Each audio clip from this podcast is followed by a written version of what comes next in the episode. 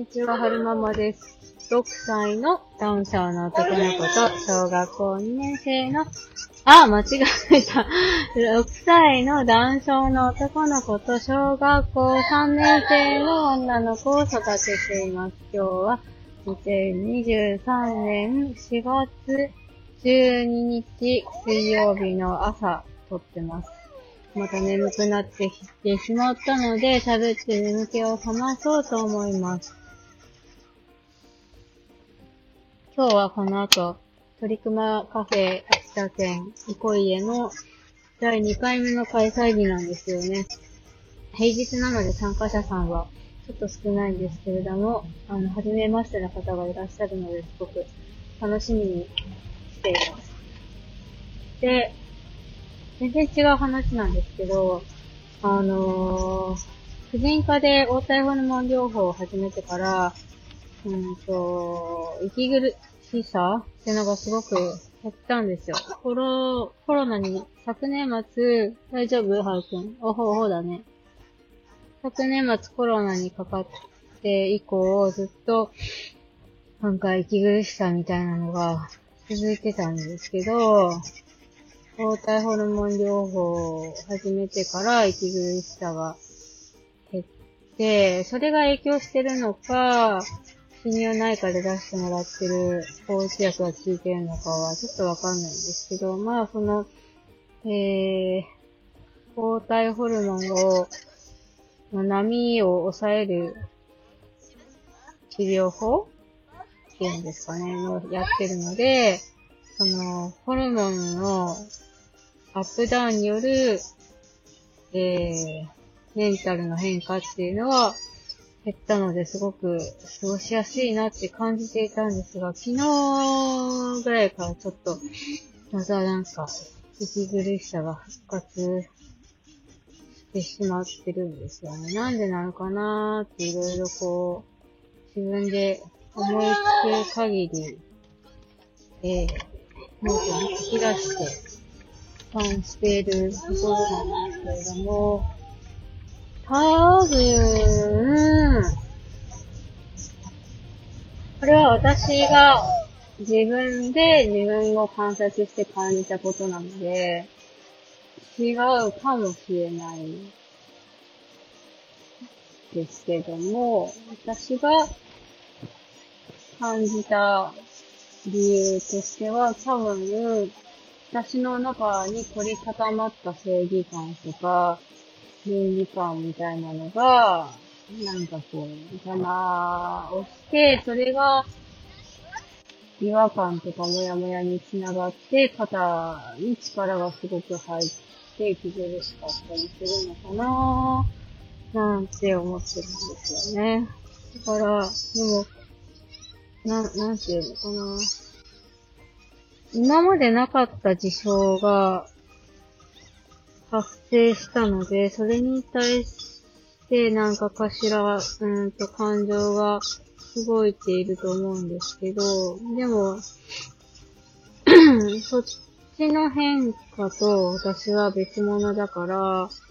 切り離して考えないといけないなって、えー、頭では思って、思っているんですけれども、うまく切り離して話、考えれてない自分がいるので、どうしたら切り離せるかなっていうのがちょっとした悩みかな。この情報に触れないように何かこう仕組みを整えなければいけないのかなとかも思ったりしてますね。うん、いろんな、いろんなことにね、ちょっと振り回されちゃい気味なところがあるので、自分の核とか、自分の軸をしっかり自分で自覚して、うん他の物事に影響されて、その軸がブレてしまわないように、うん、仕組みを整えないといけないなって思ってるところです。はい。環境もね、変わったしね、新年度になって、うーんと、はるくんが入院してからずーっと一緒だった担任の先生とか肺の先生が変わったので、変わっても、変わ、うんと、うちの A の先生たちは素晴らしい方たちばかりなので変わらないでしょって思ってたところはあったんですけど、でもやっぱり、うん、ちょっと引き継ぎがうまくいってないのかなっていう風な、に思うところはあっるので、その辺をちょっと園長先生と相談しつつ、えー、小学校上がるに見ていてやっぱ大事な時期だと思うので、ここでハルくんの成長を後退させてしまう、ということになってしまうと、ハルくん自身にとっても良くないし、小学校上がってからまた、さらに大変なことになると思うので、ちょっとこう、うん、今までは、お任せ、安心してお任せしていたところがあったんですけれども、ちょっとし、うん、注意深く、観察、はるくんと、えっ、と、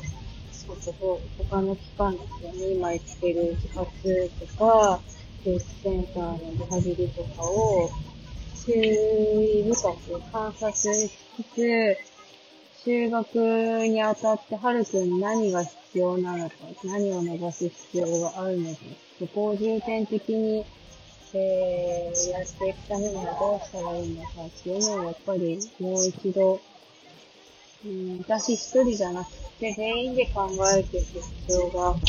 あるんじゃないのかなっていうのもぼんやり考えてますね。今、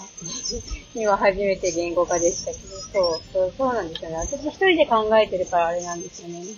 以前、あの、はるくんの相談員さんが、あの、いろいろ動いてくださって、担当者会議っていうのを開いてくださったんですよ。で、それ発信したかどうかちょっと私、覚えてないんですけど、配信したかどうか覚えてないんですけど、まあ、私と、園の先生方、園長先生と担任の先生と、母の先生と、あと、園の方はどう、なんかどんな立ち位置の方なんですか副園長先生的な立ち位置の方と、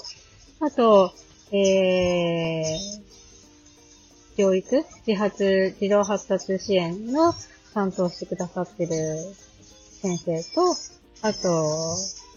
相談員の方と、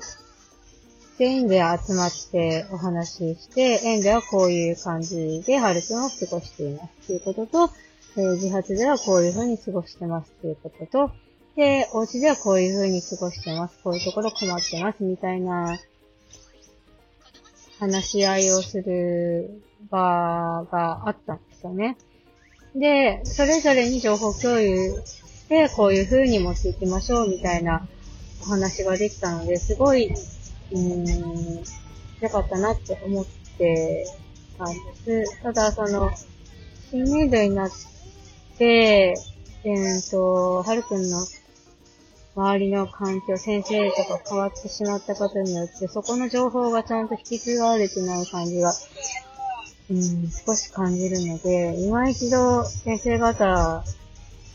関係者同士で集まって話し合う必要が